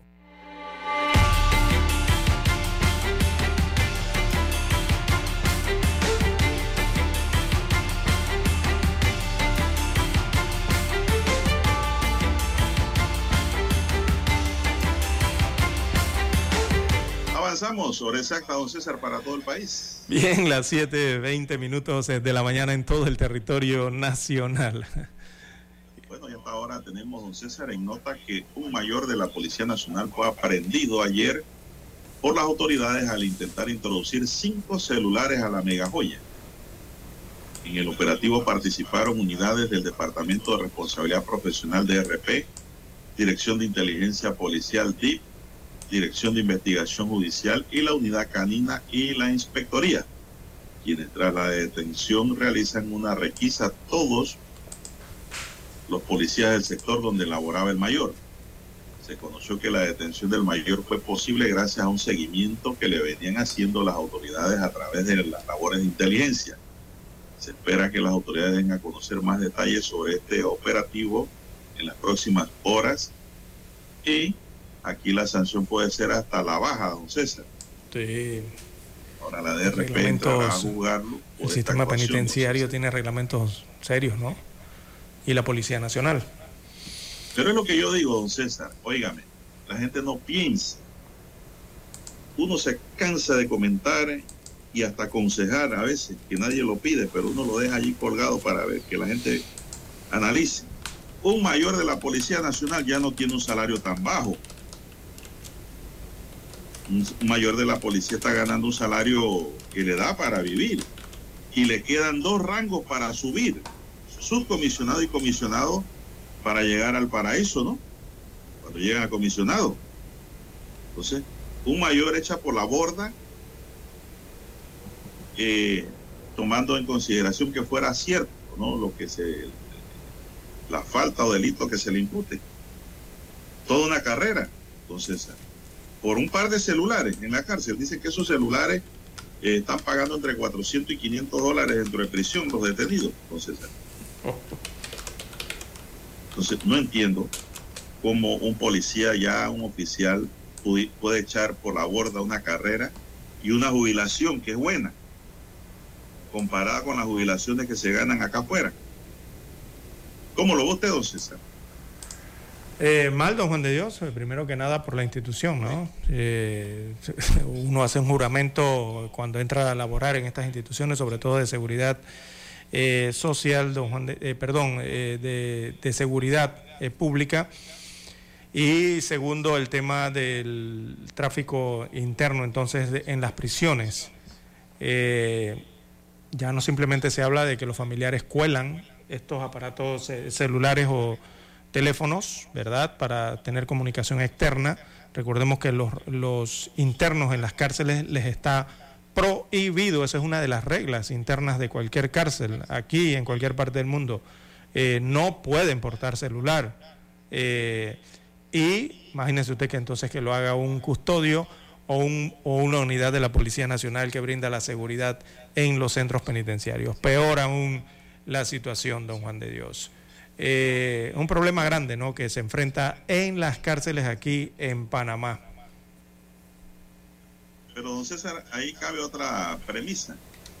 Quien puede meter cinco celulares a la cárcel puede meter cinco armas. También, sí, cualquier objeto, sí. Dígame cuál es la diferencia. Casi ninguna, el tamaño no, es lamentable, no varía. Es lamentable la actuación y pensamiento de un uniformado que ya tiene carrera y formación, don César. Estamos hablando de un mayor este no es un raso, un mayor que ya tiene 5 grados encima.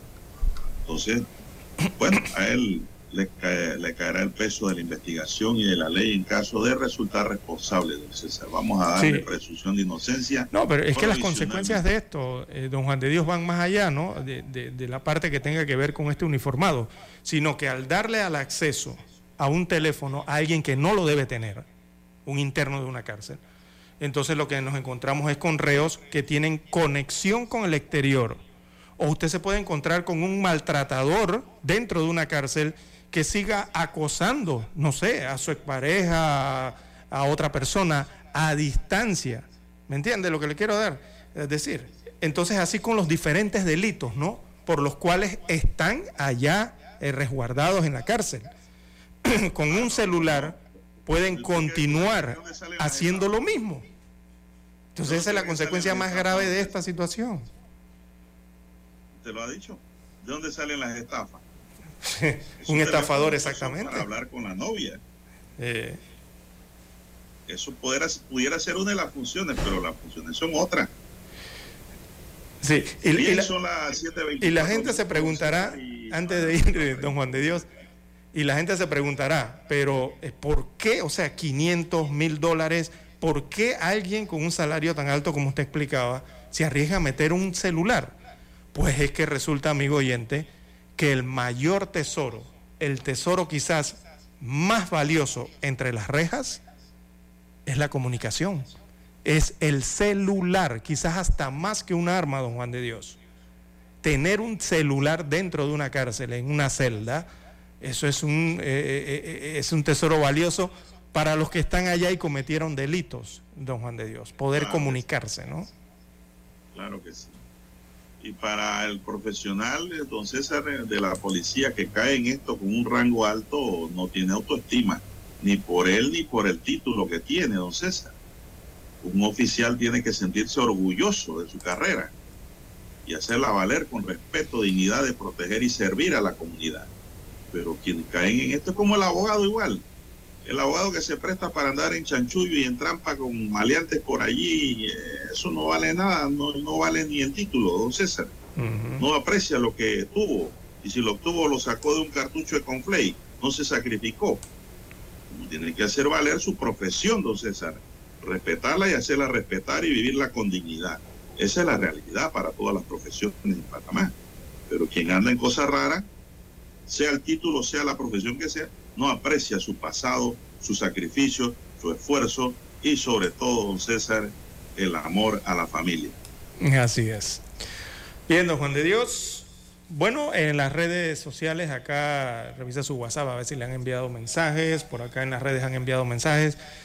Eh, de los amigos oyentes que nos escuchan desde temprano, bueno, nos dicen por acá que de Argentina, del Rosario, Argentina, también es nacido Ernesto Guevara, conocido como el Che Guevara, sí, correcto. Él nació en, Ar- en Rosario, Argentina. Eh, él es de por allá.